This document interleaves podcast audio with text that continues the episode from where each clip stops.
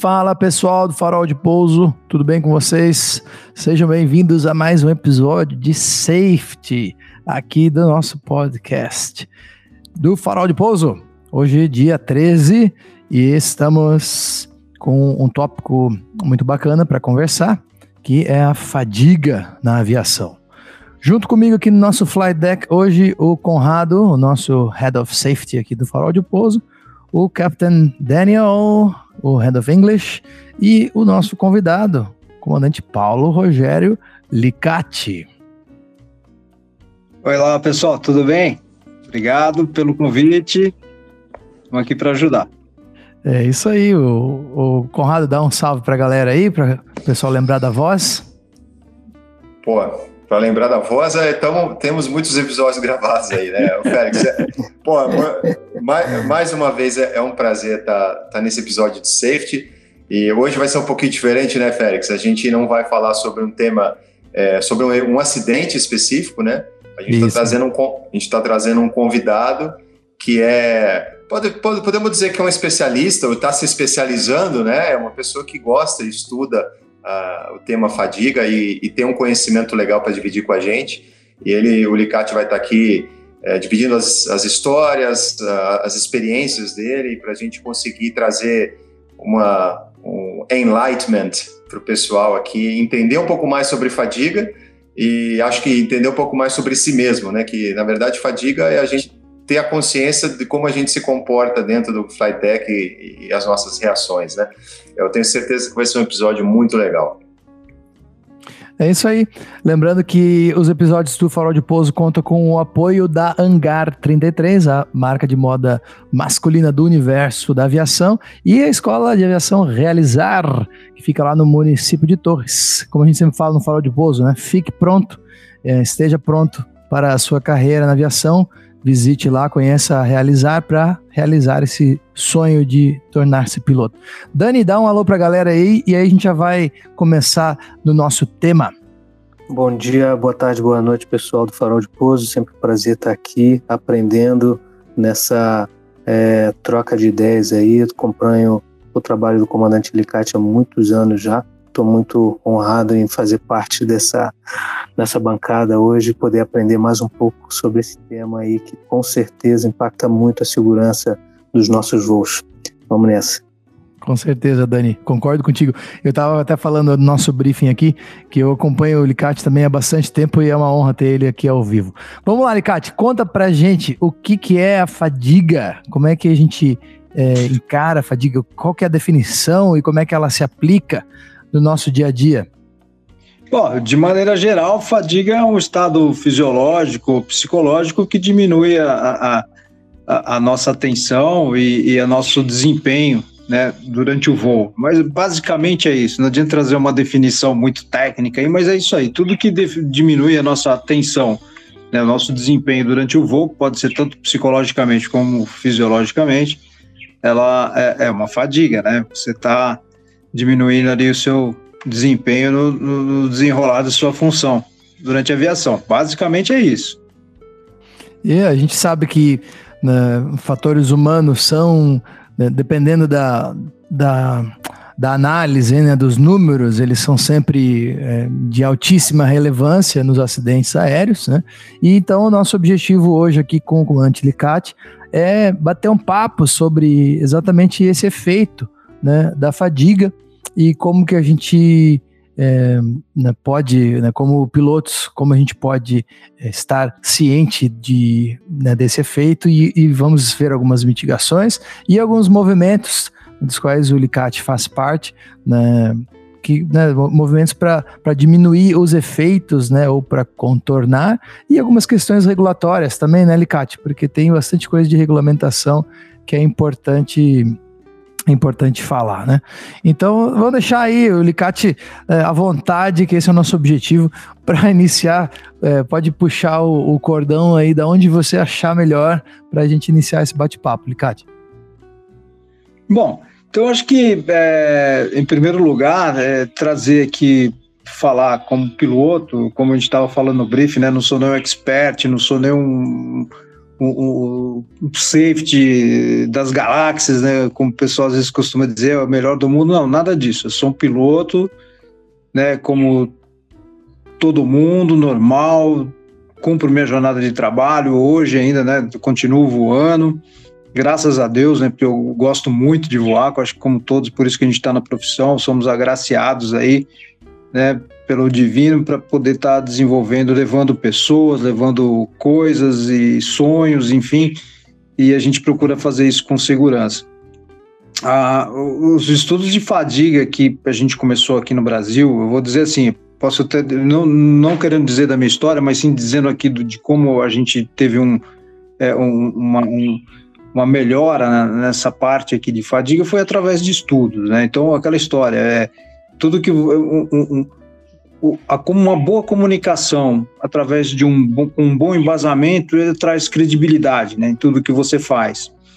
E na verdade foi isso aí que a gente queria. A gente queria falar de fadiga. É, é, é, é na verdade, começou assim pela a, a graduação que, que fui fazer através do, do, da empresa que eu trabalhava, que era a Gol, aqui no Brasil. Ela fez um acordo com a Universidade em Morumbi é, para fazer um, curso em company, né? Que todos sabem, para o pessoal mais velho, né? A gente tinha experiência de voo, mas não conseguia é, buscar uma graduação, não conseguia buscar um, um, ensino. A maioria dos pilotos tem apenas aí, é, muitos dos mais velhos têm apenas, que eu posso dizer, é o, é o curso médio, né? O, o, até o colegial, né? E, e muito difícil ter uma faculdade, um curso superior porque na época nossa a gente não tinha condição, ou você voava ou você estudava.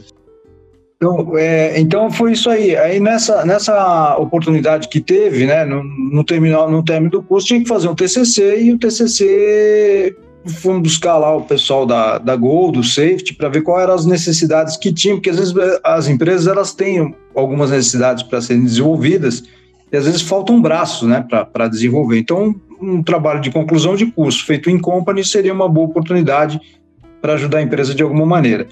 E conversando com o psicólogo Maurício, que estava na época do Safety da Gol, o que, que eles precisavam, eles falaram, não soube dizer também na época, talvez ou não tinha nenhuma necessidade, ou, ou também é, talvez não, não, queriam falar, mas como um bom psicólogo, ele retornou a questão, falou, para você, como piloto, né, o que, que te afeta no, no teu dia a dia, né?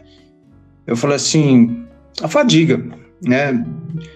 É, tem dia que eu chego para pousar em Brasília, por exemplo, fazendo um bate-volta Porto Velho, é um pesadelo você estar tá dentro do avião. É, é, é muito é, é, é, penoso, né? É, um, é, complicado. Você quer fazer desempenhar a tua função bem, mas às vezes você não consegue. Não, não é porque você quer, não é porque você não estuda, mas sim porque a sua condição, ela, a sua limitação, ela, ela te prejudica ali no seu desempenho. E aí o Maurício falou: ó, tá aí, uma boa, um bom tema para você desenvolver, né? Por que não, né? Eu falei, tá, mas eu começo por onde? Ele falou, não sei. Dá teu jeito aí, né? E aí foi. Sinceridade. É, e aí começamos, comecei a buscar informações ali dentro do. É, pela internet, né? O que tinha na época, isso foi em 2007, finalzinho de 2006 para 2007. E aí, quando eu fui buscar informações, eu vi que o pessoal tinha um pessoal da Unifesp que estudava sobre fadiga aqui no Brasil. Né, eles tinham o Centro de, Excelen é, de Estudos Multidisciplinar em Sonolência e Acidentes, né, mais ligado ao pessoal rodoviário. Então, fazendo trabalho com caminhoneiros, né? É, e aí, por acaso, por acaso, tinha uma uma aluna do, do professor Marco Túlio de Mello, do, do, do, desse, do CENSA, né, que é Centro de Estudo Multidisciplinar em Sonolência e Acidentes ligado à Unifesp, que estava fazendo um curso de saúde do trabalhador, e aí ela estava fazendo né, um trabalho através de uma grande empresa aérea, a gente não pode falar o nome, poderia até falar, mas eu acho que por, por ética é melhor não. É, e aí foi feito um trabalho com eventos foco, né? Dessa empresa. Então, eles reuniram lá seis meses de eventos foco e foram ver quais os horários que mais os pilotos erravam. Então, mais, é, de, embora na madrugada você ter poucos voos, o, o, número de erros, né, dos pilotos, eles eram muito maiores. Então, quer dizer, você tinha 50% a mais de erro de um piloto que estava trabalhando da meia-noite às seis, né, com relação que estava trabalhando, tendo uma jornada durante o dia. Esse trabalho, embora ele parecer simples, né, de você colocar uma estatística simples, mas ele é muito importante, porque ele começa a te dar um norte, né? Então, imagina num país onde você não tem nenhum trabalho sobre fadiga, e você começa a dizer, fala, olha, os pilotos erram mais nesse horário. E é o pessoal que começa o voo, entendeu? Não que quem chegue não tenha fadiga, mas o número de erro para quem está começando, né, quem erra mais, são as pessoas que estão iniciando uma jornada, talvez pela quebra do, do, do ciclo circadiano, interrupção do sono na madrugada, inércia do sono, quer dizer, várias coisas aí já vão alimentando a gente de informação, né? Então, naquela época era aquela informação. E o, o professor Marco Túlio de Mello, né, como ele estava nessa linha, ele chegou e falou assim: olha, Ricardo, chegou em boa hora, porque a gente precisa começar a investigar o porquê que esses pilotos estão errando, né? É, eu vou te ajudar, embora eram universidades diferentes, né? Mas vamos ajudar a ciência aí. Vamos fazer uma pesquisa da variação de humor dos pilotos durante uma jornada de trabalho. Né? Aí colocou junto com um, um doutorando que, que, ele, que era o Franco Nossi, né? hoje doutor, né?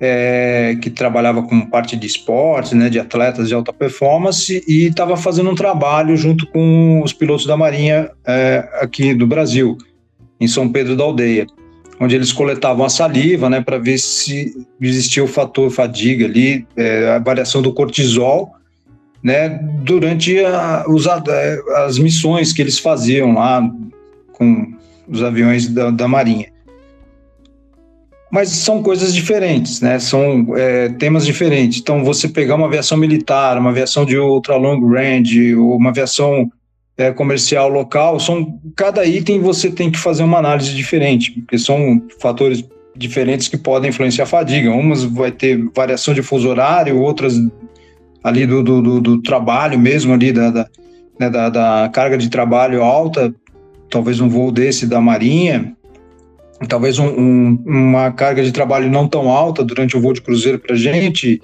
talvez um, uma alta de, a carga de trabalho ali é, é, nos checklists, nos afazeres ali, né, na, na, que a gente tem nas tarefas. Então, cada um tem a sua peculiaridade. Não dá para dizer que a fadiga é igual para todos, porque cada um vai ter o seu, né, o seu trabalho ali, né, o seu fator. É, entra muito ali o fator individual, né? Então, se a pessoa tem é, família, filho pequeno, é, problemas financeiros que às vezes pode afetar ali, tirar o sono da pessoa, enfim, se toma algum medicamento, que tipo de lazer que, que é exercido, né, na hora do, do, do descanso, é, enfim, são dois fatores. Então, fatores ali do, do, do avião, né, do, do, trabalho, turno de trabalho, e fator individual, você chega ali da fadiga que, que vai impactar em várias outras coisas ali, que seriam a parte de saúde, desempenho operacional, falta de tripulante, enfim, né? E nessa pesquisa de, de, de nessa variação de humor, a gente começa a bater né, os resultados que se teve ali com os focos, né, com os horários do, do foco durante seis meses dessa empresa. Então, essa pesquisa que a gente fez, ela já não é mais focada numa empresa, e sim em todas aqui da, da aviação comercial brasileira, né, com pilotos da, das maiores empresas. Ah, eu posso falar que nós tivemos um apoio muito grande da Azul Linhas Aéreas, da época do Augusto Nunes, que era o diretor de safety. Na época ele me ligou, falou assim, é, junto com, com um assistente dele lá, falou assim: vocês estão fazendo uma pesquisa de fadiga? Então, falei, a gente quer ajudar. Aí eu falei assim, Augusto, mas como é que você vai ajudar? É, o pessoal vê ainda um trabalho desse como se fosse um trabalho sindical, e não é, não tem nada a ver com o sindicato, muito pelo contrário. No sindicato, na diretoria que a gente teve aqui do sindicato, eles nem quiseram apoiar a gente. Eles colocaram uma imposição de apoiar a pesquisa desde que eles tivessem os dados na mão, né? Das pessoas que estivessem respondendo. Eu falei, não, de jeito nenhum, vocês estão loucos, não vai ter isso. Isso aqui é, é, tem sigilo, tem um termo de, de, de, é, de, de, de, né, de para a pessoa entrar dentro da pesquisa, ela poder sair a hora que ela quiser. Não, não existe isso, não vai ter. Tá, então nós não vamos apoiar. Isso o próprio Sindicato Nacional dos Aeronautas, entendeu, da época, dizendo que não ia apoiar. E, enfim, e não apoiaram e também não, não fez falta na época, porque a gente conseguiu apoio de empresa aérea, né, da, da, própria Azul, né, e até parabenizo, né, gostaria de deixar os parabéns aqui, que até Azul até hoje eles são, assim, muito para frente nessa parte de estudos científicos, né, e estão, não adianta, não precisa nem falar, né, o resultado que eles estão tendo, eles não estão cuidando só do, do, é, do fator econômico, né, da empresa, mas também dos fatores humanos ali, está sendo bem dentro do que eles podem, estão crescendo ali com o que sabem, né, com, com a ciência. E dentro dessa pesquisa a gente começou a ver, né, que essa variação de humor também ela, ela, ela, ela condizia com, com os erros dos pilotos. Então os pilotos estavam errando mais na madrugada, realmente o humor negativo no, no dos pilotos também estava sendo mais durante aquele mesmo horário que estava batendo os, os eventos foco, né, os erros dos pilotos, e com um humor mais negativo para quem estava começando o dia ali do trabalho. Então, é aquela história, né? Bom dia, é, bom dia por quê, né? Só se for para você, para mim não. É, realmente tem, uma, tem tudo a ver com, a, com o humor negativo das pessoas quando estão com débito de sono, né? É, lembrando que quando a gente fala do, do, da fadiga, né, o pessoal fala assim: ah, a fadiga pode ser um monte de coisa, não é só é, mas para a gente na aviação, quando a gente vai falar, fazer estudo de fadiga, ela ela está diretamente ligada à, à, restrição de sono, né? Déficit de sono que a gente tem durante as jornadas irregulares, que, que é assim que a aviação funciona. E aí vem a discussão: como se fazer uma escala inteligente para que a gente possa utilizar os recursos humanos que a gente tem dentro da sua melhor condição. Eu vou deixar aqui, como é uma, uma breve introdução, né, do, do, do, como eu entrei nesse mundo da fadiga, né, como digo, né, não sou melhor do que ninguém, nem um expert em safety, nem o supra-sumo das galáxias, mas a gente começou a buscar é, é, algumas informações é, é em loco e pensar assim, né, não, a gente não pode pensar que tudo está pronto no mundo, né, tem muita coisa que, que, nos, que a gente não acha que é boa para gente e que não é boa para muita gente também e que precisa de uma solução e que na aviação a gente como aviador a gente não pode esperar que os problemas nossos sejam resolvidos pelos outros e a gente tem que correr atrás para resolver. Se tá ruim para nós, você pode ter certeza que quem vai ter que arrumar somos nós. E não adianta deixar na mão dos outros, porque às vezes os outros estão dormindo direitinho lá no horário deles, né, tudo com conforto e a gente não.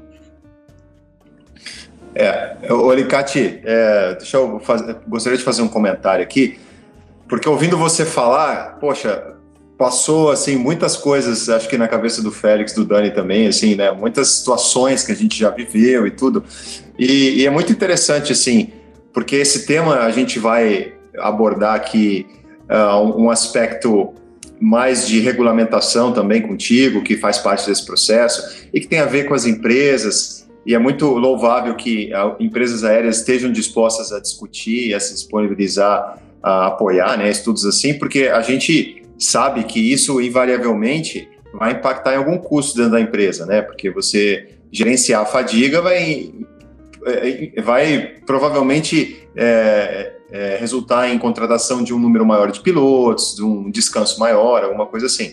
Então é muito legal. Mas a gente tem dois aspectos, né? Tem o um aspecto organizacional e gerencial da fadiga, né? Na, dentro da organização, é, visando sempre a segurança da operação aérea. Mas, independente do que a empresa faz, que a empresa que a gente está voando, independente de onde a gente está, do, do, ambiente que a gente está, a gente tem que se é, fazer o nosso gerenciamento individual, né? Você, que nem você falou, eu posso ter apresentado às 10 da manhã, mas se eu tive uma noite terrível com um bebê pequeno, ou se eu briguei com a minha esposa, ou se eu tenho passando por algum problema individual, eu posso estar com restrição de sono ou problemas é, pessoais e eu posso me sentir fadigado, né? Então, é, eu gostaria que você desse um comentário assim é, na parte individual, né, do piloto em si. A gente vê algumas discussões é, muito densas em termos de ciência, né? é, o que, que é fadiga, é, se a privação de sono é de tanto a tanto, se você tem algum outro aspecto psicológico envolvido, se você está fadigado ou está só cansado, né? Mas o que, que isso para a gente, como piloto, realmente influencia? Você está fazendo um voo, como você falou lá, de Brasília para Porto Velho, no meio da madrugada, e você está se sentindo terrivelmente é, incapacitado naquele momento, né? Aquela situação que todo mundo já passou, que você tenta ficar de olho aberto, mas você não consegue, né? E você começa a fechar o olho e não consegue controlar, né? Como é que a gente pode gerenciar a gente antes de qualquer coisa, independente de como a empresa é, age em termos de fadiga? Como é que você diria para quem está ouvindo aqui, como é que a gente pode, inicialmente, pelo menos, ter essa consciência e conseguir gerenciar a fadiga individual? Ah, de uma maneira bem resumida, mas bem resumida, fazendo conta de padeiro, a gente pode dizer o seguinte: que para cada hora de sono que você tem, você tem duas horas de autonomia acordado. Né? Então, se, se, normalmente as pessoas dormem, não estou dizendo todo mundo né, tem essa necessidade de sono de 8 horas por noite, é, você teria 16 horas de autonomia acordado. Né, tem uns que vão ser mais, outros que vão ser menos, aí entre os fatores né, individuais, mas eu estou falando de 80% da população, segundo estudos. Né? Então, quando a gente fala é, de, de, um gerenciamento de fadiga para uma empresa aérea, que às vezes tem, sei lá, 5 mil, 6 mil, 7 mil tripulantes, é muito difícil para a empresa e fazer o gerenciamento individual de cada um. Né? Tem muita gente que fala, ah, mas o Joãozinho e o Pedrinho, como é que eles ficam? Não, tudo bem, tem o Joãozinho e tem o Pedrinho, mas a gente tem uma multidão de gente para cuidar. Né? Então, é, o, o individual ele tem que ser tratado de forma individual. Nós estamos falando que quando você vai fazer uma escala de voo, quando a gente fala escala de voo inteligente, né, cuidando aí das limitações humanas, você tem que estar tá abrangendo o geral. Hoje tem softwares, né, é, de desempenho humano, já com essa continha que eu falei de padeiro, aí, né, de para cada oito horas de sono, para cada hora de sono, duas horas de autonomia acordada. Então, quer dizer, se você não tem o seu sono, né, é interessante que as pessoas façam aí o seu diário do sono para entender o quanto que ela precisa dormir né? Então, quanto que satisfaz? Tem gente que com seis horas de sono tá bem. Então, quer dizer, então ela vai entender que para cada hora de sono ela tem X, auto, X horas de autonomia acordado, numa boa situação e, e com bem-estar, né?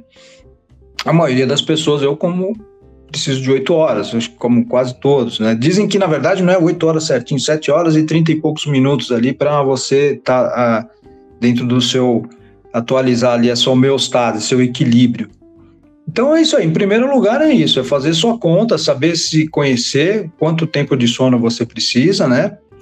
E quando você não tem aquele tempo de sono adequado, você começa a entrar em débito de sono. E com certeza o teu tua jornada de trabalho seguinte, ela vai uh, vai ter suas deficiências, talvez nem tanto, né?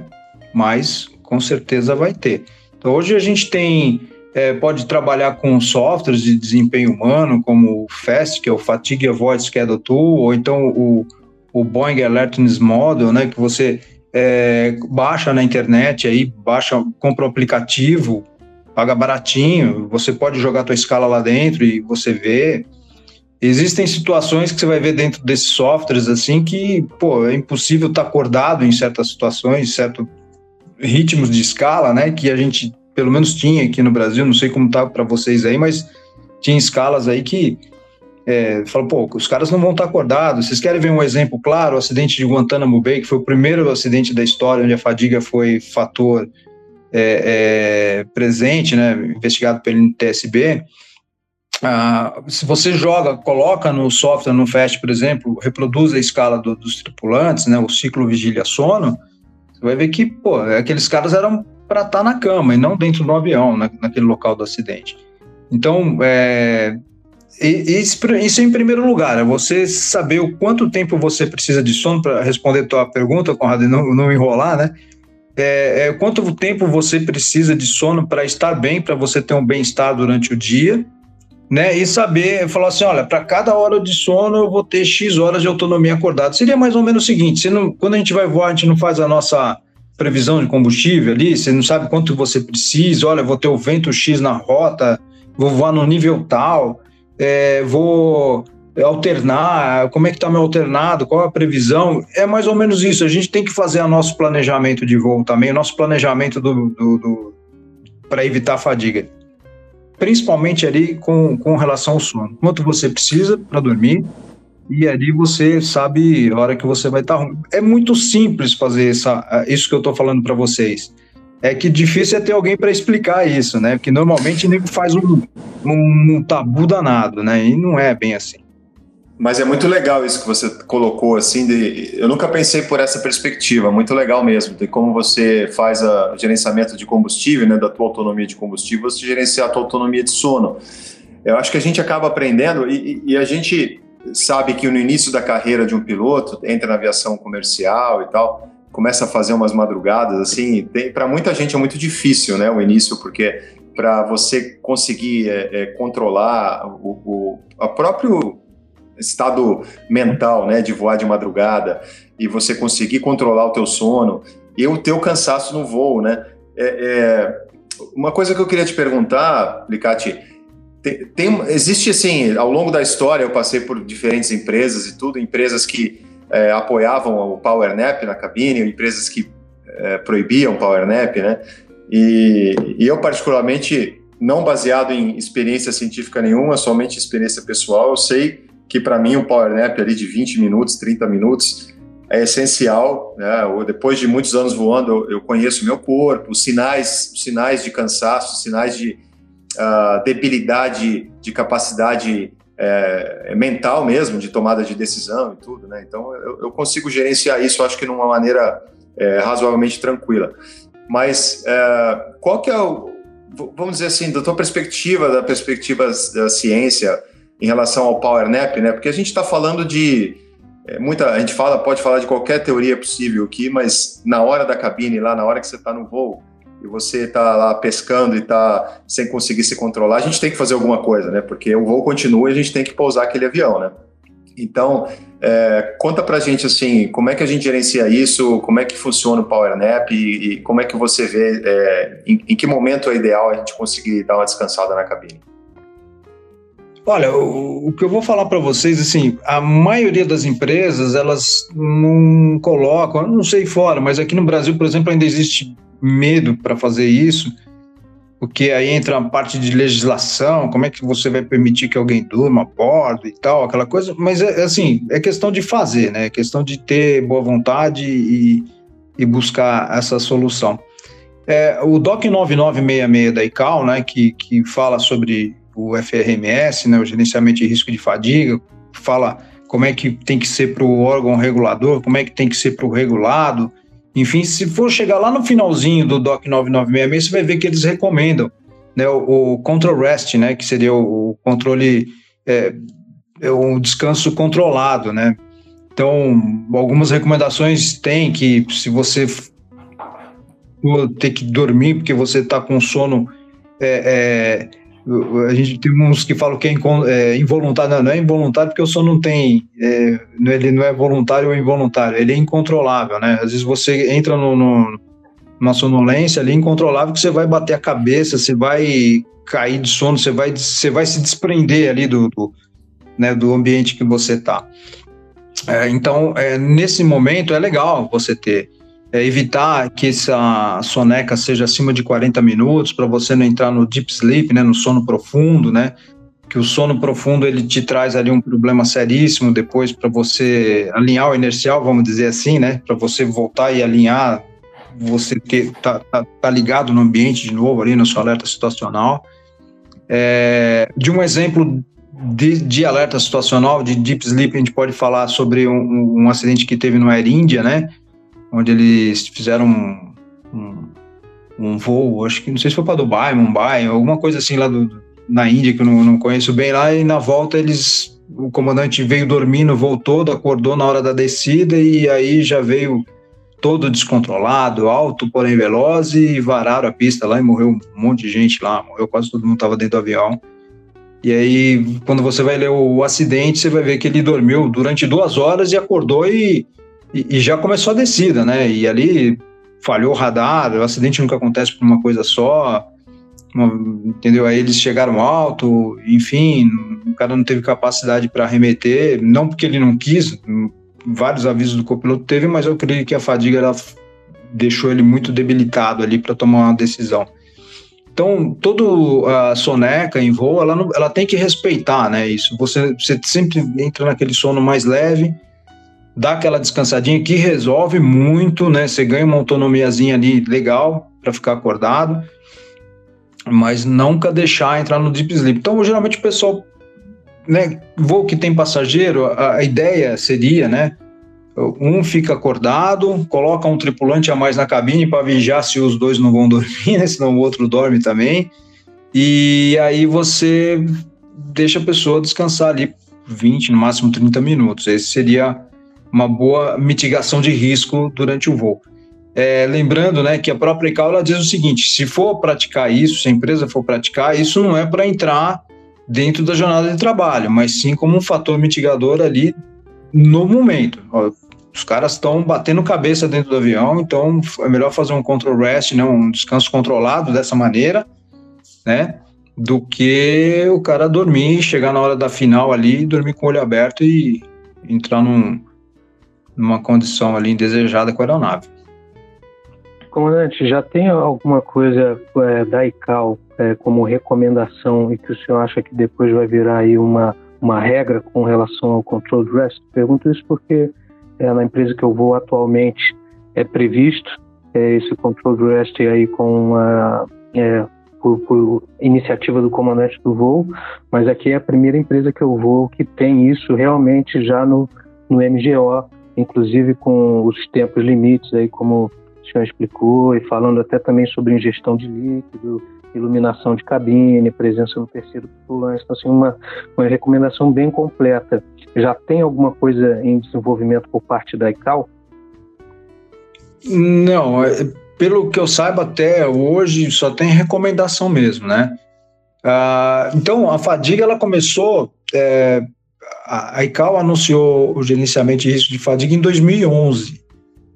Até voltando um pouquinho no tempo, a gente já voltando falando um pouquinho da ICAO, é, eu cheguei a participar de alguns estudos né, com, com essa com Task Force da ICAO, sem querer, sem querer, porque depois que nós terminamos os estudos aqui, a nossa, nosso TCC, eu gostei tanto do tema que eu comecei a buscar onde tinha, estava tendo palestra, algum workshop, algum seminário, e aí eu comecei a participar. O primeiro que eu tive foi em Miami, e acho que 2008.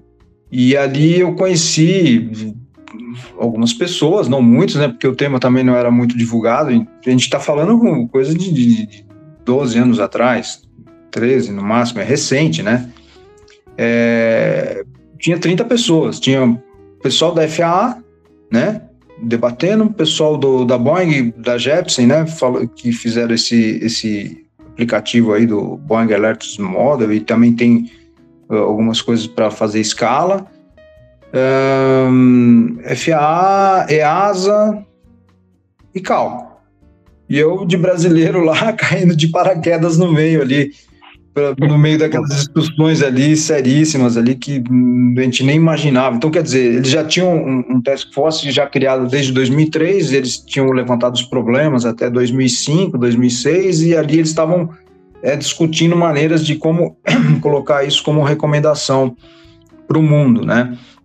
Então, a princípio, e até hoje ainda assim, eles colocaram, a ideia era colocar como recomendação, através do DOC 9966, para que um dia vire um standard, para que vire realmente ali uma, é, é, é, uma obrigação dos signatários, né, dos países signatários a seguirem. Então, a gente ainda está como recomendação, mas é uma recomendação que a gente vê que é válida, né? Ela é inteligente, é, é você fazer um, um, um control rest, porque o, o, o, o impacto da fadiga é, em um acidente, ele, ele, é muito violento, né? Ele é, vamos supor, se você for fazer uma análise de risco normal lá do, do SM, dentro do SMS, aquela tabelinha de risco lá, ela é inaceitável, porque todo acidente ocasionado por fadiga, geralmente ele, ele é catastrófico, né? Ele é para é, assim, não sobra nada, vamos dizer assim, do avião. Você tem morte, você tem fatalidade, você tem gente machucada, vai ter perda de equipamento Então, a maioria dos acidentes que você vê que é ocasionado por fadiga são é, catastróficos. Então, o, é, é, se a empresa que você está, Daniel, que está fazendo isso é muito legal.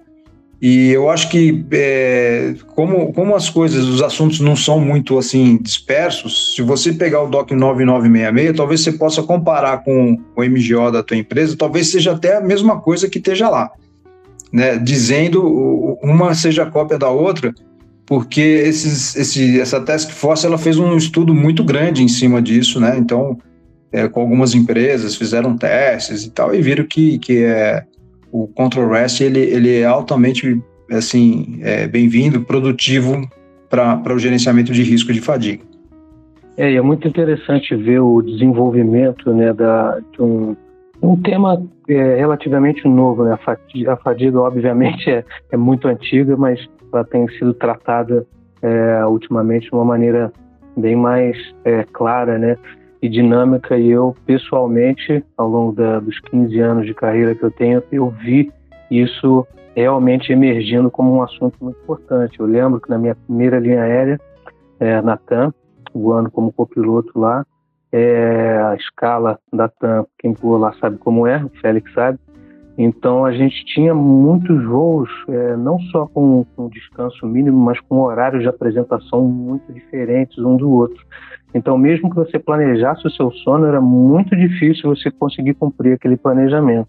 Então, era normal é, você ter os dois tripulantes cansados a bordo, né? Você saía para uma chave de voo, passava cinco, seis dias voando é, com a mesma tripulação, era normal estar os dois pescando ali a bordo.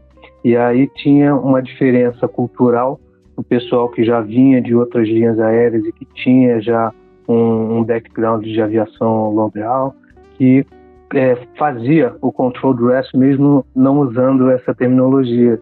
E isso aos poucos começou né, a se tornar uma recomendação e espero que seja realmente uma regra a ser aplicada no futuro, porque faz uma diferença enorme, principalmente é, nessa fase final do voo, que é quando a gente está mais cansado e é onde exige maior atenção e onde tem a maior carga de trabalho. Então, quando você combina esses três ingredientes aí, o resultado realmente é esse aí que eu, que eu falou, né? Normalmente é um acidente que não sobra nada. Ele não é só uma, uma taxiway errada que você entra, ou né, uma, de repente um, um evento de foco ou algo assim. Normalmente, quando junta tudo isso, realmente é desastroso. É, o, o foco é a, é a, bola na trave, né? Quando a gente fala de foco, é falar assim, ah, teve um evento, né? E, e, e, geralmente hoje a gente tem que tratar o, um evento foco, né? principalmente classe 3, né? Que seriam os eventos mais graves, não são aqueles medidos para tendência, é, como bola na trave e ter uma investigação, né? Como se fosse realmente, falou, olha, o, sei lá, o tripulante varou lá a safety window, né? Baixo de mil pés estava com 180 nós, era para estar tá com 140, o flap não tinha baixado ainda para flap de pouso e ele continuou, só foi se ajeitar a 400 pés, por exemplo. Então imagina isso aí como uma bola na trave, é uma coisa séria. Por que, que não teve uma remetida antes? E aí se começa os porquês, né? A gente tem que estar tá pensando, por que, que ele não descontinuou a aproximação? O que que foi? Então tá, vamos lá.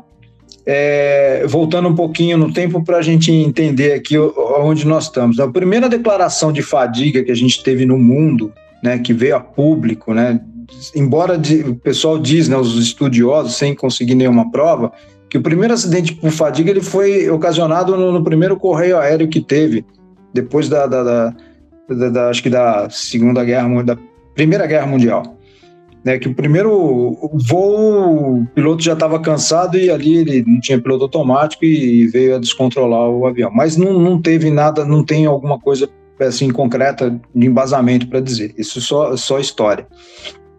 O primeiro que veio ter uma história assim, de, olha, a fadiga quase me derrubou, foi no, no voo do Charles Lindbergh em 1927, quando ele estava fazendo a, a, a, travessia do Atlântico lá do, do, do é, perto de Nova York para Paris, né? Um voo de 37 horas tal. Então, quer dizer, se você for pegar a história dele, hoje tem até um, um, um filminho aí no, no, no, YouTube, eu não sei se é da National Geographic, que conta essa história. Que é muito legal, muito interessante, está muito bem feita, naquela com, com visão HD, tá sensacional.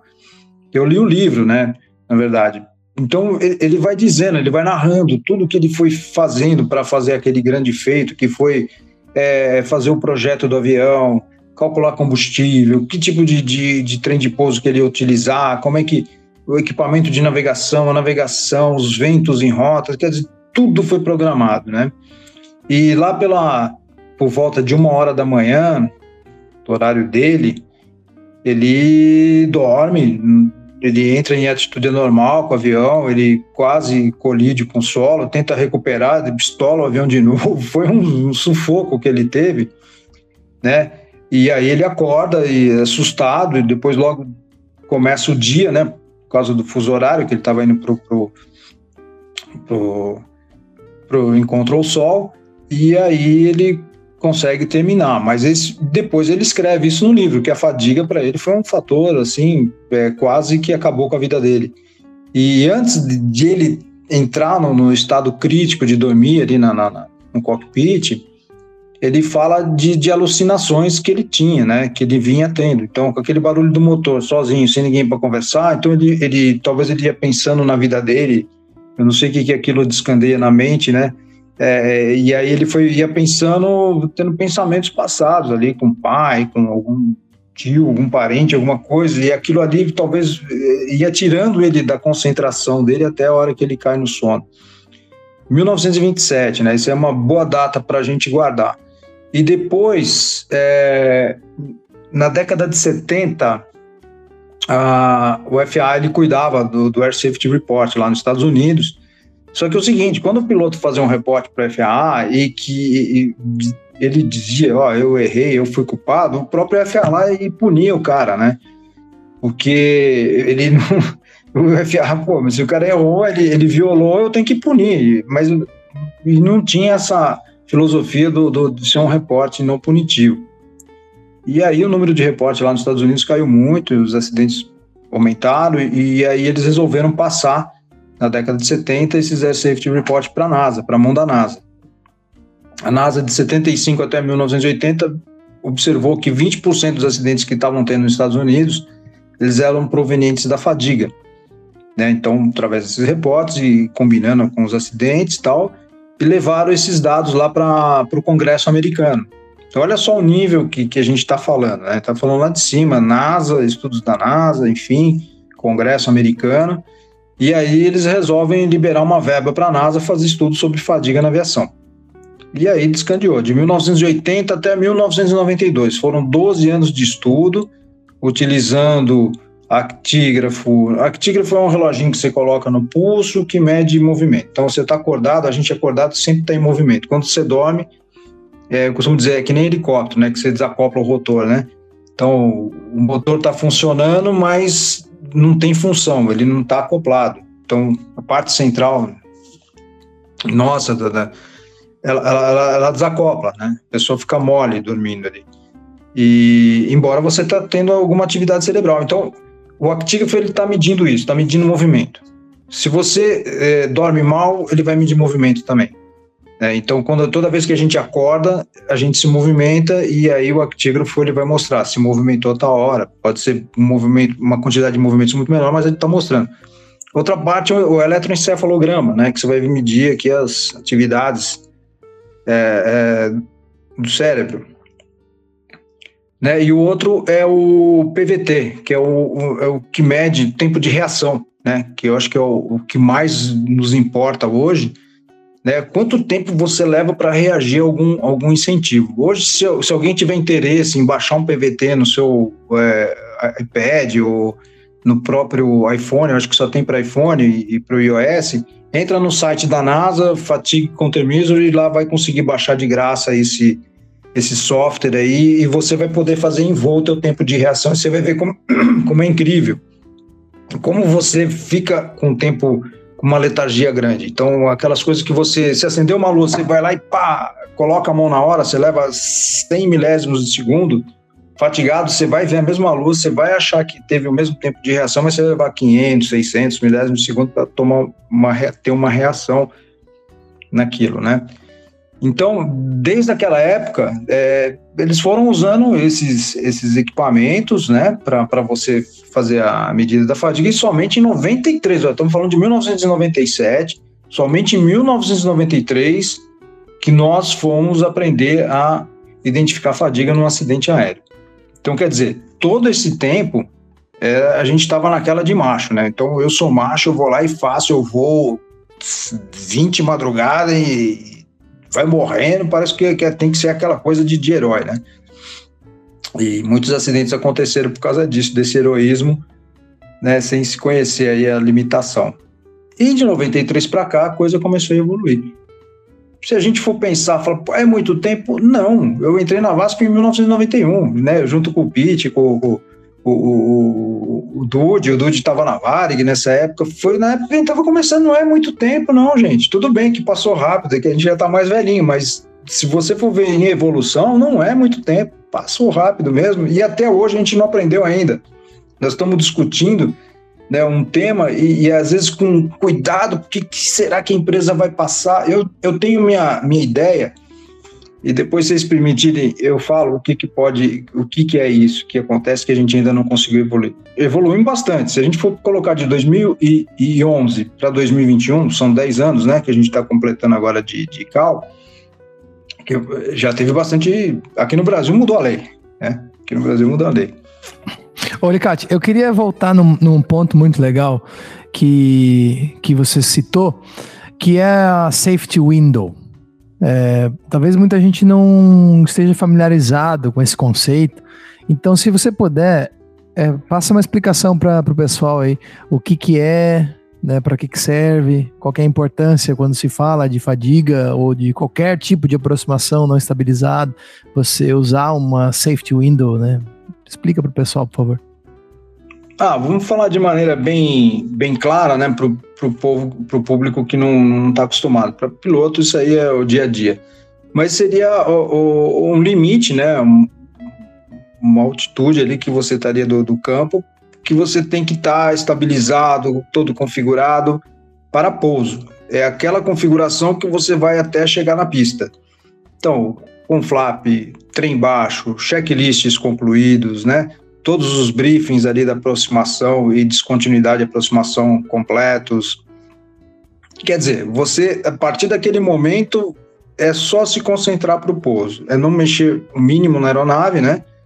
E tá dentro daquela configuração. Se você tiver algum, algum item desse que não esteja completo, com flap, a, a, velocidade fora dos limites, ou fora da altitude planejada, naquele momento para passar aquele ponto, você está fora dessa janela de segurança.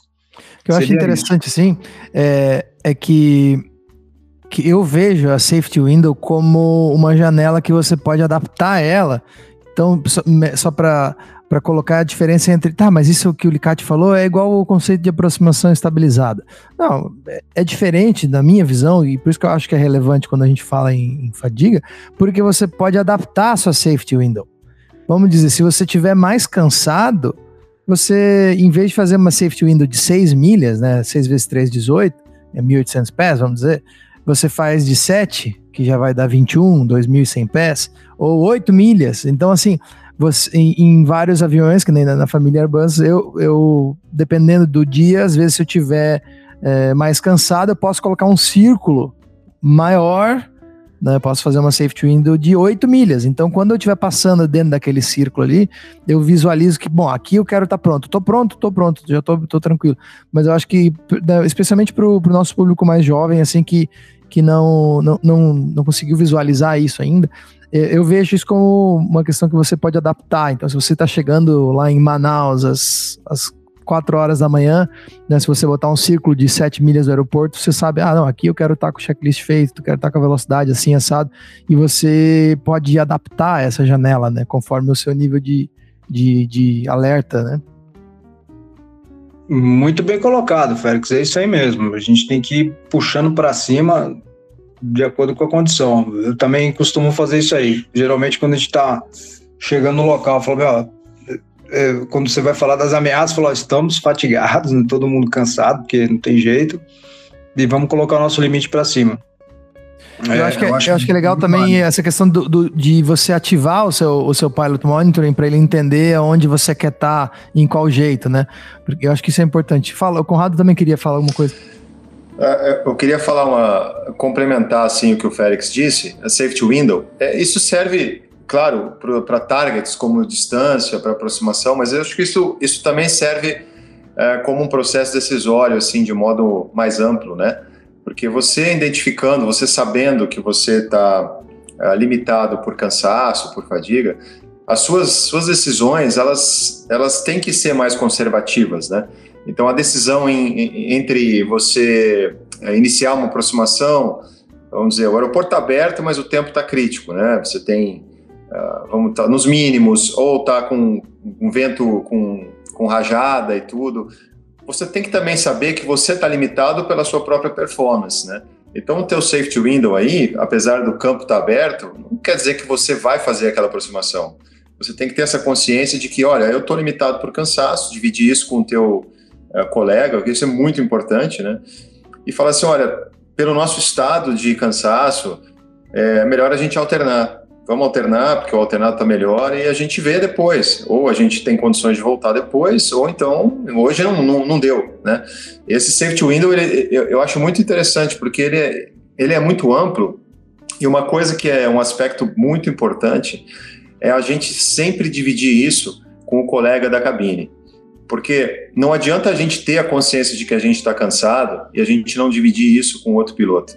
Porque o outro piloto, sabendo que a gente está limitado por cansaço, ele pode estar tá inteiro, né? E, e né, Alicate, quanto mais passa o tempo e a gente vai envelhecendo, a gente vai vendo que é, o, o, pessoal que a gente voa junto, mais jovem, eles têm um outro gás, né? Então, às vezes o cara está inteiro, né?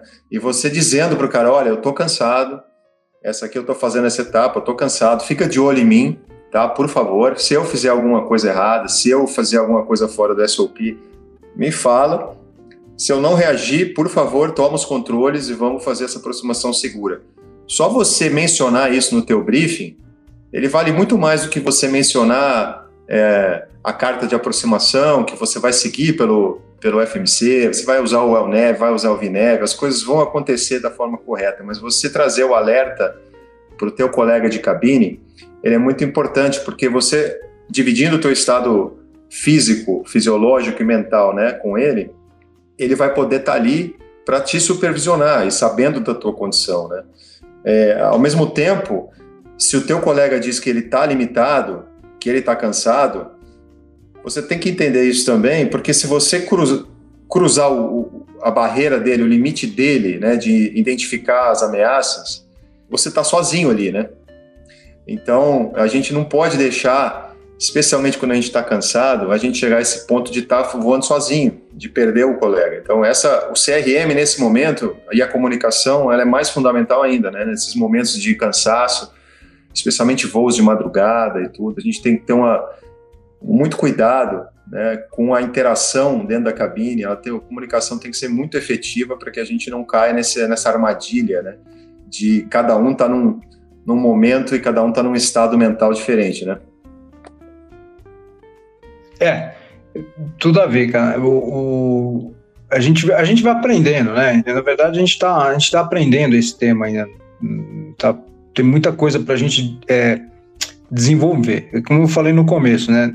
O, o que eu sei um pouquinho hoje de fadiga foi das coisas que a gente estudou, que a gente fez pesquisa em campo. Então, isso dá um crescimento muito legal, embasamento. E a gente vai aprendendo também. O, o, quando foi em 2011, né, que a ICAO colocou essas novas recomendações, é, eu fui participar é, lá, lá em Montreal. Fui lá, comprei uma passagem, reservei um hotel e fui lá porque eu achava que era um dia, é, assim, divisor de águas ali que a gente ia ter. E eu fui participar, fui lá. Aí tava lá, encontrei alguns brasileiros lá, pessoal de empresa, né? Mas não sei se estavam lá. Aí acompanhando todas aquelas palestras, foram quatro dias, né? Dois dias de cal fazendo anunciando as novas recomendações, mas dois dias de fórum do FRMS, né? é, de um simpósio que tem, então juntou quatro dias de discussão lá. E, e aí tava, acho que no segundo ou terceiro dia, eu olho no iPad, estou vendo as notícias no Brasil e vejo lá, o senador Blair Maggi propõe aumento de jornada de trabalho para os tripulantes no Brasil. Eu falei, nossa, coisa estranha, né? O pessoal discutindo aqui novas recomendações e no Brasil o cara propõe um aumento de jornada de trabalho. Eu falei, mas baseado em que, né, que esse cara está falando isso, né? E aí foi que começou a, a, a nossa mudança de regulamentação. E aí fui falar, falar com o senador Blair Maggi, explicar para ele e tal, e o senador foi muito gentil, né? Me recebeu e falou assim: olha, Cátia, é o seguinte, tem coisas que acontecem aqui no Congresso que eu vou contar para você. Você pode até não acreditar no que eu vou falar, mas é o que vai acontecer com o projeto, com esse projeto de lei que eu fui autor. Do jeito que eu coloquei, vai sair tudo ao contrário. Você pega ele no começo e, né, e qualquer um pode pegar o, o projeto de lei do Senado é, 434 PLS 434 2011, se eu não me engano, o número dele, e pega do jeito que ele saiu, a nova lei do aeronáutico. Vocês vão ver que é, maioria, tudo que ele propôs, nada foi aceito. Foi, saiu, era um projeto de lei que foi saiu totalmente fora do, do, do que ele propôs ali. Mas na época ele não tinha um embasamento, não tinha um conhecimento para fazer. E quem foi o, o, o, o relator desse projeto inicialmente foi o senador Vicentinho Alves, do Tocantins. Né? E o senador Vicentinho Alves era piloto, piloto de garimpo, pai dele era piloto, então ele pediu para ser o relator porque ele ligava com a aviação. E quando eu fui conhecê-lo, né, é, fui lá, o próprio Blair indicou para conversar, pô, o senador Vicentinho Alves é uma pessoa muito gente boa, um cara muito bacana mesmo, muito gentil, muito amigável, ele te recebe bem, sabe? Deu, foi, foi, ajudou bastante. E, e uma das perguntas, ele falou assim: Ó, eu vou fazer umas perguntas para você, Licate, mas não me leva a mal. É porque a gente está tratando um tema muito importante, muito relevante. E eu quero saber o seguinte: quantos acidentes por fadiga nós tivemos aqui no Brasil? Aí eu falei assim: hum, senador, não tem estatística. Eu falei, então, mas como é que nós vamos falar de uma coisa que, que nem, nem acidente teve? Eu falei, não, não é que não teve, não é porque não tem estatística que a gente não teve acidente. O problema é que nós não, não temos um, um desenvolvimento de uma metodologia para investigar a fadiga no Brasil. Ele falou, mas o CENIP é um dos melhores órgãos do mundo de investigação. Eu falei assim, eu sei, mas não tem. E eu falo assim, eu posso dizer isso com, com, com certeza, porque eu tive na época lá com o Brigadeiro Cast e a gente teve analisando alguns acidentes lá, inclusive tinha acidente que dizia assim, né, o, o próprio investigador dizendo que a fadiga pode ter sido fator contribuinte, mas não temos como mensurar. Naquela época, lá atrás, e realmente não tinha, porque nem a NASA tinha terminado os, os estudos ainda de fadiga, então quer dizer, ninguém tinha metodologia para investigar a fadiga. Mas como toda toda dificuldade, né, como toda crise, ela pode gerar uma solução, ela pode virar uma oportunidade. Aí, na hora que ele falou aquilo, deu um start. Falou, poxa, que, que eu aprendi lá fora com esse pessoal da ICAO, com o grupo de trabalho, com o pessoal da EasyJet, né, que foram os primeiros a implementar o FRMS no mundo em 2005. Olha, 2005, hein? Os caras já estavam com o FRMS implementado lá, que virou, passou de safety case para virar business case. Depois a gente coloca esse assunto também na mesa, porque eu acho que é importante, né? Muito gestor não consegue enxergar isso. E, e aí eles conseguiram ganharam vantagem financeira, ganharam da, da Ryanair na época, que eles eram concorrentes ali, porque conseguiu baixar o preço da pólice seguro, conseguiu repassar na passagem, enfim, é, tiveram vantagens ali em cima do, do FRMS. Aí, o, o, como tinha um conhecimento conhecido do, do, do, Simon Stewart, que era o diretor de, de, de safety na época lá, pedi para ele né, que tinha visto numa das palestras deles como é que eles estavam fazendo esse reporte de fadiga, que até hoje é o que está no relatório da ICAO, no, no DOC 9966, que a gente está no RBAC 117. É, foi essa pesquisa que a gente utilizou no Brasil, é o que eles recomendam para usar como reporte. É, aí a gente descandeou essa pesquisa que até que a Azul nos ajudou, que o Augusto Nunes lá chamou e falou, ó, oh, vou ajudar vocês, e ajudou lá os respondentes, e, e a gente chegou né, uma conclusão porque foi uma provocação de um senador. Falou assim: se não tem. É, é, estatística de fadiga, como é que a gente vai resolver isso? Eu falei, não, não é porque não tem que. E aí a gente foi. E daí uma coisa puxa a outra. Quando a gente faz, que a gente começa a ver nisso que você está falando, Conrado, de identificar a fadiga no outro, como é importante, mas é tipo assim, como é que você olha para o teu companheiro e você vê se ele está fatigado? Às vezes você está lá, ele está olhando, ele parece, você olha, parece que uma pessoa normal, que ele está olhando tudo. E na verdade ele não está vendo nada dentro da cabine, né? Ele tá, só tá o corpo ali, o, o espírito está em outro lugar, sei lá, ele está viajando. A já foi levada. Já. Foi para outro canto. E, e, aí a gente, numa dessas, nessa pesquisa que a gente fez em, em 2011, né, 2012, né, no ano 2012, a gente começa a ver o seguinte, que uma das coisas mais simples que a gente vê todo mundo fazendo todo o tempo e que às vezes a gente não dá valor, que é o bocejo, né? Então, é, 80% do, dos pilotos falaram que quando estavam fatigados, eles estavam bocejando, entre outros fatores, aquele do olhar fixo, né? Que você pega e você olha o instrumento assim, aí você olha para ele, aí você não entende, aí você tem que ficar ali um tempinho olhando para ver o que, que você estava olhando, para entendeu? Para entender ali a resposta do que você está buscando. É, o, o, olhar, aquele, aquela, aquelas piscadas mais duras que a gente dá, se ela é rápida, se ela é, ela é constante. Uma pescada, né? Aquela pescada que você dá assim. Pescada. Ô, Licadinho, é. o, o bocejo, e a, se eu começar a falar assim, né, isso aí tudo sai no Fly Data Recorder, né? Então, essa era uma, uma pergunta que eu queria puxar também sobre essa questão da, da análise do, né, desse, da, fala. Desse, da fala, né? Que você ia falou. Então, assim, mesmo que a gente não tivesse muito acidente, tá, às vezes, bom, um que nos chamou muita atenção foi o dos Mamonas, por exemplo, né?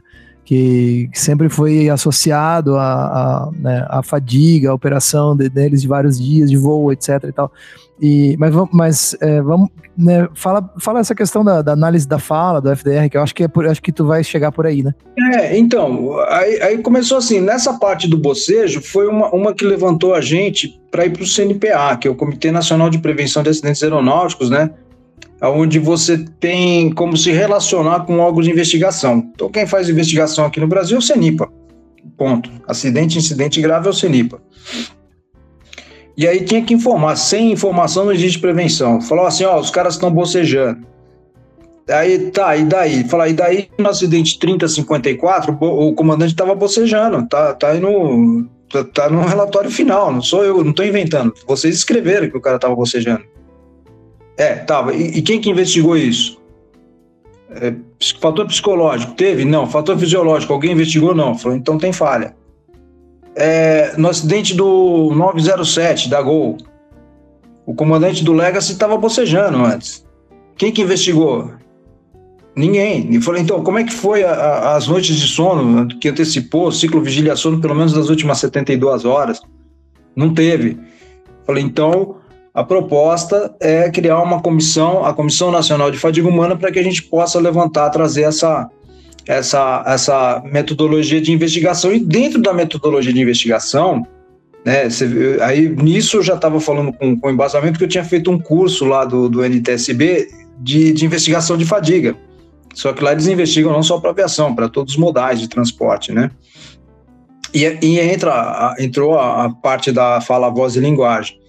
E aí nós trouxemos o Malcolm Brenner, que era um psicólogo da NTSB, né, aqui para o Brasil. O CENIPA bancou a vinda dele para cá, para ele fazer uma palestra para gente né, sobre isso. Só que nesse meio tempo, a gente já estava procurando alguém para fazer, para falar sobre esse tema, para desenvolver esse tema, é um tema novo, na verdade, né? E aí encontrei uma, uma fonoaudióloga forense né? Que é a doutora Carla, Carla Vasconcelos, que ia fazer uma tese de doutorado e no fim, na conversa, ela mudou o tema e jogou para esse tema nosso aqui. E no meio do caminho, né, aí o Malcolm Brenner veio e falou, e uma das perguntas que a gente fez, tá, mas qual a metodologia que vocês usam para chegar a isso? Ele falou, não, não tem metodologia aqui, é pela nossa experiência de investigador. Eu falei, falei tá, mas a gente precisa partir de, um, né, de uma base para chegar nisso tal. Aí a Carla desenvolveu uma, uma, uma uh, o doutorado dela em cima e, e para a gente convencer o, o, orientador dela, a gente fez uma gravação com uns 10 pilotos aqui no Brasil, né, fazendo um texto livre inicialmente, então onde você fala um, um texto livre e um texto dirigido. Nesse texto dirigido se coloca muita vogal, né? Então onde ele vai falar muito a, e, i, o, u, né, que é onde a gente tem um maior espaçamento quando a gente faz a pronúncia. E nesse meio tempo ela consegue, através de softwares, fazer identificação de quanto tempo você leva para falar cada letrinha dessa. Ela faz a contagem de tempo mesmo, um negócio assim fantástico. Que louco. É, bem, bem legal. E aí, quanto tempo você leva também para você falar? Então, quando a gente começa assim a. Hum, entendeu? Quando você começa dando aquelas demoras para introdução para falar, porque você está pensando, você está raciocinando, e a fala ela tem tudo a ver com a sua parte neurocentral, porque é, seria como a gente fala assim, ó, estou bêbado de sono, né? Você vê que quando a gente está meio chapadão, a, a, a, nossa entonação da fala e da voz ela muda, né? Eu, por exemplo, que não falo bem inglês, começo a falar bem inglês, entendeu? Inclusive, muda tudo. Mas sabe interessante, Licati, é que uma coisa que eu, eu falo sempre na, quando eu estou fazendo um voo de madrugada, eu falo com o meu colega, eu falo assim, ó, é, a hora que eu começar, porque tá falando inglês o tempo inteiro, né? Tem um nível de inglês legal e tudo, mas quando eu me sinto cansado, cara, o inglês vai lá para baixo, porque você perde a capacidade de falar fluente e aí você tem aqueles intervalos que você tem que começar a pensar antes de falar, né? E eu, eu, falo, eu falo isso pro colega, eu falo assim, às vezes eu estou falando, conversando e eu vejo que o meu inglês está começando a ficar ruim. Eu falo, tá, agora eu preciso fazer o meu control rest aqui, porque está na hora de eu fechar Sim. meu olho, porque é, isso é um negócio bem legal, porque na verdade é de uma experiência individual empírica, né? É, mas bate, de, bate exatamente com o que você está falando da, da, parte científica, né? A experiência de cada um, é, analisando o próprio comportamento também, né? É, e tem tudo a ver com a parte neurocentral, porque tudo isso aqui, tudo a fala é tudo músculo, né? E aí você começa a ter um trabalho mais lento do, do, do, do seu corpo humano, né? Batimento cardíaco diminui, pressão sanguínea vai diminuir. Quer dizer, você tem vários fatores fisiológicos ali acontecendo que vão te né, deturbar. Ah, e com relação ao, ao só para não deixar, a, a, fala, voz, fala, voz, fala, voz e linguagem, ela foi um tremendo assim, passo à frente que a gente teve, porque é, como a gente não tem câmera no cockpit para identificar um, um, um, comportamento, e dentro do, do, da investigação da fadiga você tem que é, usar dois fatores, né? Um fator comportamental, né? Ou então fisiológico, né? Então a fala ela pode te dar essa, essa parte, essa identificação. Então se, se você tem é, o comportamento não dá para você ver, mas você pode identificar pela fala, voz e linguagem que não é invasivo, que você pega na fonia e faz uma análise do piloto descansado e com ele naquele dia, no momento do acidente, você pode identificar se teve a fadiga foi fator presente. No Brasil foi utilizado isso no acidente do Eduardo Campos, né, aqui em Santos, é, onde foi feita a gravação do, do piloto, do copiloto um dia antes, uh, fazendo um plano de voo, né, ele fazendo tal, e no dia do acidente que começa a ver várias, né, falhas ali, falha, falhas não, vários é, tendências ali para fadiga. A outra que foi feita também foi no Teoriza Vasque, né, lá em Paraty, mas não identifica fadiga nesse caso. Identifica outras coisas, no fim é, vai tirando uma coisa certa em outra, né, uma, uma parte de uma tensão ali pela, pela voz do, do, do piloto. É, teve outro acidente, teve outro aqui de aviação comercial, né? Teve um piloto que passou mal também, fadiga, fala voz e linguagem entra também nessa, nessa investigação. Então, quer dizer, já é um, é um avanço que a gente vai tendo, né? Eu acho que futuramente, é, sabe aquele exame de, de, toxicológico? Talvez você vai falar num software e ele vai identificar se você está fatigado ou não. É, então, essa é uma evolução que a gente teve aqui bem, bem legal. Quem quiser ver esse, esse trabalho que a gente fez lá dentro do CNIP, lá no CNPA, só entrar, bota lá, é Guia de Investigação de Fadiga, que você vai encontrar o material. Acho que tá, tá já está na terceira edição, né? Nós fizemos a primeira, depois foi feita uma segunda, e agora está na terceira mais voltada assim para o investigador, o que, que ele tem que ver quando ele vai investigar um acidente. Então, vão ser algumas perguntinhas que vão sendo feitas, né? E ali o cara identifica se ele entra para a fadiga ou não. É, é isso aí. Se ele entrar para fadiga, aí tem um, um universo de coisas ali para fazer a análise.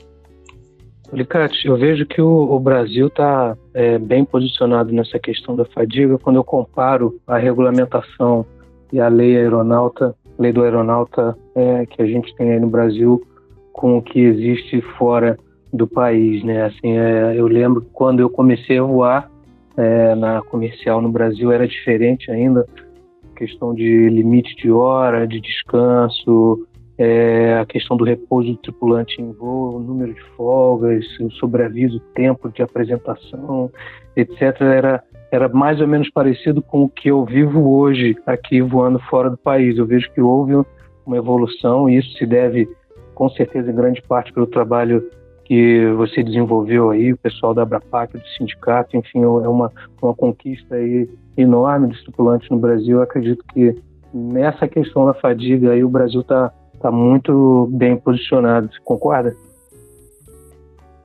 Sim, estamos e precisamos melhorar, né? Que o, o, a, a, o artigo 19, parágrafo 2 da nova lei do aeronauta, ele diz assim que quando o, ele, ele coloca para que a ANAC, o órgão regulador, faça essa, uh, os regulamentos, né, a regulação desse tema, e também diz o seguinte, que a ANAC, uma das coisas que deixou a gente sossegado na época, porque a gente sabe que sempre tem, a, tem as guampas que a gente toma, né? Toda hora você tá, você vai fazer um negócio, mas tá, que já tá com segunda intenção para te enganar, para fazer a coisa de outro jeito. Isso aí em qualquer lugar do mundo. É, então, quando foi colocado isso dentro da lei, beleza, ó, o artigo 19 parágrafo diz que é o seguinte, tudo que a ANAC for fazer, ela tem que seguir as recomendações da ICAO. Ponto. Tá lá órgão internacional de aviação civil, tá lá. Aí o que, que eles fizeram? Eles foram lá, pegaram o, o, o, o que, que a Austrália faz, né, que tem um, um avanço nessa parte de, de, de gerenciamento de fadiga, não só para aviação, mas para todos os trabalhadores em turnos lá do país, porque eu acho que custa caro para eles, então eles, é mais barato para o país, para o governo, é, gerenciar esse risco do que pagar indenizações, hospitais, essas coisas todas aí, né? E aí pegaram o que a FAA fez, pegaram os parâmetros, somaram, mais ou menos assim, somaram, dividido por dois e falaram, tem uma melhor regulamentação do mundo. E não é isso que, que, é, que a gente tem que fazer. Ela melhorou muito, né? Então, limitando madrugada. Mas assim, a, a questão é, se você não tem um embasamento científico, né, para dizer, e, esse, e, e, o embasamento científico ele é uma coisa muito interessante, porque você é, evita o confronto de empresa, de órgão regulador, de trabalhador, quer dizer, não, seja do sindicato, seja de uma associação, seja do que for, porque você vai ter um embasamento científico. Então, quer dizer, ali não tem discussão, são fatos. Então, quer dizer, é, é, o que nós vamos discutir é fato, não é questão de se vai ter aumento salarial, se vai ter mais descanso, não, vai ter porque aquilo ali é um, é uma, tem um embasamento para fazer aquilo. E o que a gente vê muito ao redor do mundo, e tanto aqui no Brasil ainda, é essa, essa é, é a troca de é a moeda de troca, né? E, e, não pode, a gente não pode deixar que isso aconteça. Tem que voltar para o embasamento. Quando estava na Abrapac, nós entramos no. fizemos uma denúncia ao Ministério Público do Trabalho dizendo que a ANAC não fez os estudos aqui no Brasil. Como é que você vai copiar uma, uma legislação lá do, do da Austrália, uma, uma legislação americana, sendo onde você tem infraestrutura diferente, culturas diferentes, né, para lidar com o tema? Só para título de conhecimento, a tem a Commonwealth International, que é uma das comunidades mais antigas do mundo, onde até hoje o Reino Unido ela lidera ainda pela rainha da Inglaterra. São 50 países que fazem parte, é como se fosse uma ICAO para eles lá. Então eles têm algumas regras que eles seguem, esses países que são dentro dessa Commonwealth, né? Então a Austrália é uma delas. Então quer dizer, o, o que essa Commonwealth dita, eles praticamente têm isso dentro da Constituição dos países. Então quando você pega a Austrália, é, outros países aí de, que falam a língua inglesa, que foram colonizados por eles, eles vão ter essa tendência aí de, do, do, FRMS, do, do, gerenciamento de risco de fadiga, separado da parte de, de saúde organizacional, de, é, é, OHS, né, que é Organização Health and Safety, né, eles, eles são separados. A fadiga ela tem um, um foco específico em cima disso. Então, não, e, e, muito que Keikal fala, não adianta copiar e colar. Cada país, cada cultura tem que ter o teu estudo, porque senão não dá certo. No Brasil, como é que a gente voa aqui? A gente voa norte-sul praticamente, né? Você vai daqui para Manaus, você vai daqui para Recife, você vai e volta. É, você vê que são poucos os voos que vai te ligar a Recife, a Porto Velho, o, o, o Rio Branco, entendeu? O leste-oeste. Então é, é diferente. Para onde que você está voando? Você está voando um voo de 4 horas, você está voando um voo de, de 12, de 15, de 16. Então, cada, para cada caso é um detalhe, é, é, é, é um, um estudo específico. É uma, é uma coisa interessante que até um, um, um, dos nossos ouvintes me mandou um feedback falando sobre isso, né? Que, que depende muito da operação. Se você faz voo norte-sul, é, que nem você falou, né, Alicate? Você vai, claro, do, você vai ter os problemas né, inerentes aos voos na madrugada e tal. E aí você tem ainda o fator jet lag e como é que você vai gerenciar o seu sono no pernoite, quando você está fazendo um voo né, que vai cruzar leste-oeste e todos os fusos horários, né, quando o jet lag pega brabo mesmo. Então é, é bem interessante. É, eu tinha mais uma mais uma pergunta aqui da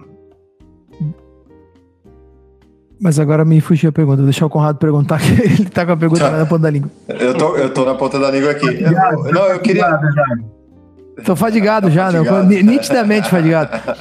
Bom, ouvinte, agora você viu o que, que é uma demonstração tá, real de um piloto fadigado. Fala, Conrado, you have controls. Isso foi ensaiado antes do, do, início da gravação, tá, pessoal? Não, brincadeira, não foi não. não brincadeira. brincadeira. uh, o, Licati, você está dizendo que é, né, sobre a mudança da regulamentação, os estudos em, em vigor no Brasil e tal, né? Eu queria saber um pouco mais dessa Comissão Nacional de Fadiga Humana. É, que, que, como é que é, o que, ela faz exatamente? Você tá, você acabou de falar, é, fazem parte da, desse, dessa comissão, dessa análise aí. Pô, Conrado, é interessante, cara, porque uh, a ideia é aquela história, né? Não adianta você ter a bola e o campo de futebol e não ter ninguém para jogar com você, né? Então, na época, como eu tive oportunidade né, de acompanhar lá fora o Task Force da ICAO, o pessoal estudando, e cada viagem que eu fazia eu voltava com a, com a mala cheia de, de conhecimento, não era cheia de coisa, era cheia de informação, cheia de conhecimento.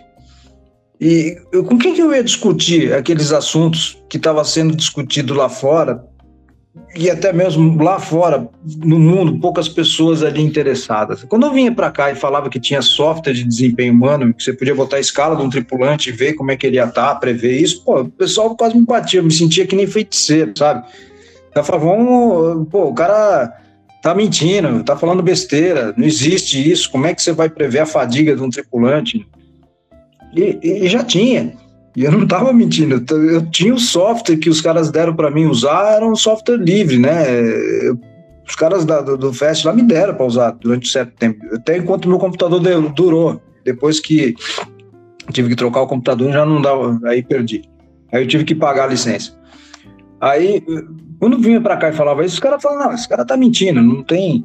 É, é e aí foi, foi, o desenvolvimento. Então, quando, como foi adquirido muito conhecimento, e, e, quando teve essa, essa, vamos dizer assim, essa, uh, essa provocação lá no CNPA, falou, ó, não fizeram a investigação da fadiga, vamos criar uma comissão nacional de fadiga humana, já estava pensando, o que, que tem que fazer? Igual eu vi que fizeram lá fora. Vai chamando as pessoas e vai ensinando para levantar o nível de todo mundo e para que todo mundo aprenda a jogar bola porque senão você não tem ninguém para jogar. Você não vai discutir fadiga com quem não, não entende, não sabe o mínimo. Como é que você vai falar isso para um escalador de uma empresa?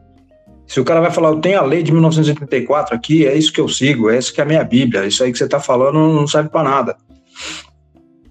E aí foi, a verdade foi essa. Aí nós criamos essa comissão é, dentro do comitê, né, do, do Nacional de Prevenção de Acidentes Aeronáuticos, é, foi levantado os resultados da pesquisa, né, colocamos lá para eles verem, mostramos que tinha necessidade e que a gente precisava debater uma, uma metodologia para investigar a fadiga no Brasil. E, e, aí foi aprovado por unanimidade dentro do comitê, e dentro desse comitê, comitê entrou a ANAC, é, as empresas aéreas, né, Gol, TAM, Azul, entrou a Brapac, Sindicato Nacional dos Aeronautas, nessa época eu estava lá como representante da Brapac, Sindicato Nacional dos Aeronautas, é, enfim, é, empresas, né, Vale do Rio Doce, é, Líder Táxi Aéreo, entrou um monte de gente lá, entrou, entrou várias empresas lá e aí a gente ia discutindo, então qual que era a ideia? Aí eu consegui os contatos do pessoal lá de fora, falei assim, de casa não faz milagre, vamos trazer o pessoal para fazer palestra aqui para a galera. Aí foi levantando, o pessoal começou a entender, foi levantando o nível, foi levantando o nível de todo mundo, levantando o nível, até que a, a, a gente apresentou a primeira metodologia, né? Começou a discutir o que o pessoal fazia lá fora, NTSB Estados Unidos e TSB Canadá. A gente foi trazendo para nós, fomos fazendo as nossas adaptações, e aí foi criada a primeira metodologia de investigação. A segunda já foi melhorada e a terceira está melhor ainda. Eu creio que vai ter quarta, quinta, sexta, daí para frente, cada vez melhorando mais. Mas foi isso aí. Bom, é, agora a gente já teve uma, uma aula, né, inclusive com a cronologia, né, o início da, do, da, das pesquisas com a fadiga. A gente falou sobre né, como é que o Lindenberg teve a fadiga no voo dele. É, eu acho que é legal para o ouvinte que ainda não conhece muito do assunto ir atrás para descobrir é, um pouco mais sobre esses casos, que nem o caso de, de Guantanamo Bay ou daquele é, acidente da Air India, né? É, qual deles? Colgan Air, lá Col em Buffalo, nos Estados Unidos. Colgan Air, lá em Buffalo. É. Né? Isso aí, a, a copiloto, além de bocejar, ela ficou reclamando durante o voo de cansaço por causa do commuting longo que ela fez de Seattle até Newark, passando, acho que pelo, pelo Tennessee, algo assim. Ela, levou um dia inteiro para chegar no trabalho e começar a trabalhar já cansada. Também foi um caso que marcou bastante a investigação sobre fadiga. E aí o, o Licati falou sobre o actígrafo que eu nunca tinha escutado e aquela né, esse teste de vigilância psicomotora no site da NASA. Então, várias coisas que a gente pode levar daqui para frente e pode parar para pesquisar, para né, ficar atento sobre essa, esse, essa ameaça, né, que é uma ameaça presente. A gente tem que, tem que é, reconhecer que ela existe né, a todo momento. É, cada, cada pattern de, de voos que a gente vai fazer, ela pode se apresentar de uma maneira diferente. E às vezes a gente é, ainda bem agora essa aviação está voltando né, no, no mundo pós-pandemia, se é que a gente já pode falar isso. A gente vê que, que empresas estão é, aumentando as suas malhas, que é uma coisa muito positiva, mas eu acho que isso também vem com, é, pela primeira vez, depois de muitos de nós ainda, é, nós ficamos sem voar bastante tempo e agora a gente tem que né, voltar a voar de madrugada, não é mais aquele sono da meia-noite às oito da manhã e tal, que nem o pessoal ficou sem voar aí, né, experimentou. E então, eu acho que foi uma, uma grande aula, né, tanto da, dessa parte histórica, de, de detalhes, né, eu até procurei aqui, eu achei a, a questão da doutora Carla Aparecida de Vasconcelos aqui, é, tem muito material bacana e com esses com essas dicas, né, essas essas iluminações, que nem foi a palavra que o Conrado falou no começo, que o Licate nos deu, a gente tem bastante coisa para pesquisar e procurar e, e, agir de acordo, né, Licate? Isso aí, um bom material para iniciar para qualquer um é o DOC 9966, né, da ICAO. É, a maioria dos países signatários e empresas se baseiam nele para fazer o MGO, para fazer seu gerenciamento de fadiga, é, ele é, uma, é o guia. É, para investigar, você vê que a investigação ela é, é um meio é, não é muito bom para fazer prevenção, mas ele é, é, o meio reativo que tem, né? Aquela coisa depois que aconteceu, se você investigar a fadiga no meio, você vai melhorando, né? Vai evitando os erros. E assim, né? A gente tem que pensar que a gente precisa evoluir, né? E, e, a evolução, ela tá aquela história. Se a fadiga ela afeta, nos afeta no nosso dia a dia, é, não dá para terceirizar esse problema. A gente tem que correr atrás. Né? É, imagina uma criança chorando que não sabe, o médico chega lá, tem que ficar, ah, dá isso, dá aquilo, porque o cara, ela não sabe dizer o que, qual é o problema dela. E a gente, como piloto, às vezes fala, pô, a fadiga é ruim, a fadiga é ruim. Talvez seja a hora de você aprender um pouquinho mais e saber dizer, falar assim, olha, eu não estou me sentindo bem por causa disso, disso e disso e você tem um embasamento para você dizer para que as pessoas, que às vezes o gestor lá, ele não tem tempo para ver a fadiga da gente, ele não vai ter. Se você não às vezes não levar coisa de mão beijada ali, a coisa dificilmente vai sair. É, fadiga é, ela, como a gente falou, assim, ela deixou de ser um safety case e passou a ser um business case. Então, empresas hoje que vêm praticando um bom FRMS, com certeza vão ter vantagens financeiras, como a gente viu no passado, caso EasyJet versus Ryanair, onde a EasyJet conseguiu abater o desconto da sua, da sua fatura lá da, da, da de seguro da frota. A Ryanair não tinha, no fim teve que correr atrás para fazer, para poder também ter o mesmo desconto e conseguir repassar isso para o cliente, para ter ali seu, né, sua, sua clientela aumentada. É, então é assim, o gestor atual ele, ele não, não é mais só gestão financeira que ele tem que ver, tem que ver, olhar pra, pelo lado humano, né? Fazer a gestão humana. É, e com certeza isso vai trazer bons resultados para as empresas também. Infelizmente, nós não somos máquina, ou felizmente nós não somos máquinas, né? temos limitações e a gente tem que reconhecer. E nós temos, e, e nós somos aí vulneráveis a erros e né, tá envolvido no acidente de fadiga. Sensacional, Licati. É, poxa, como o Félix falou, né, acho que a gente conseguiu nesse pouco tempo aqui trazer tanta coisa, tanta informação legal. E eu acho que a gente, já encaminhando para o final do nosso podcast, é, queria ouvir do Dani aí alguma consideração final, alguma pergunta final. É, eu acho esse assunto de fadiga muito pertinente. Assim, o Félix falou sobre essa volta aí da pandemia. Eu acho que muitos pilotos experimentaram pela primeira vez aí na, na vida adulta o que é ter um sono regular, apesar né, de, de toda a situação, de toda a incerteza. A gente entrou num ciclo circadiano aí que muitos de nós não conhecíamos e no, no retorno ao voo as coisas já já já vêm assim numa velocidade que a gente não estava mais acostumado e voando cada vez mais, então é algo que a gente tem que sempre cuidar. É, eu também pratico sempre é, o, aumentar a consciência situacional da população, mencionando sempre é, as ameaças e as diferenças de cada é, etapa. Então, sempre incluo no briefing essa questão da fadiga, do descanso, né, da, da consciência situacional para aquela fase do voo.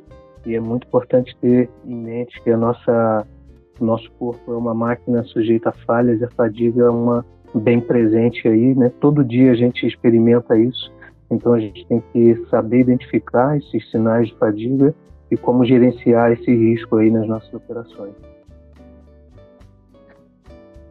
É, Dani, isso aí. É, é isso aí. Eu, eu ainda só pra, eu também vou dar minhas considerações finais aqui. Desculpa, Félix.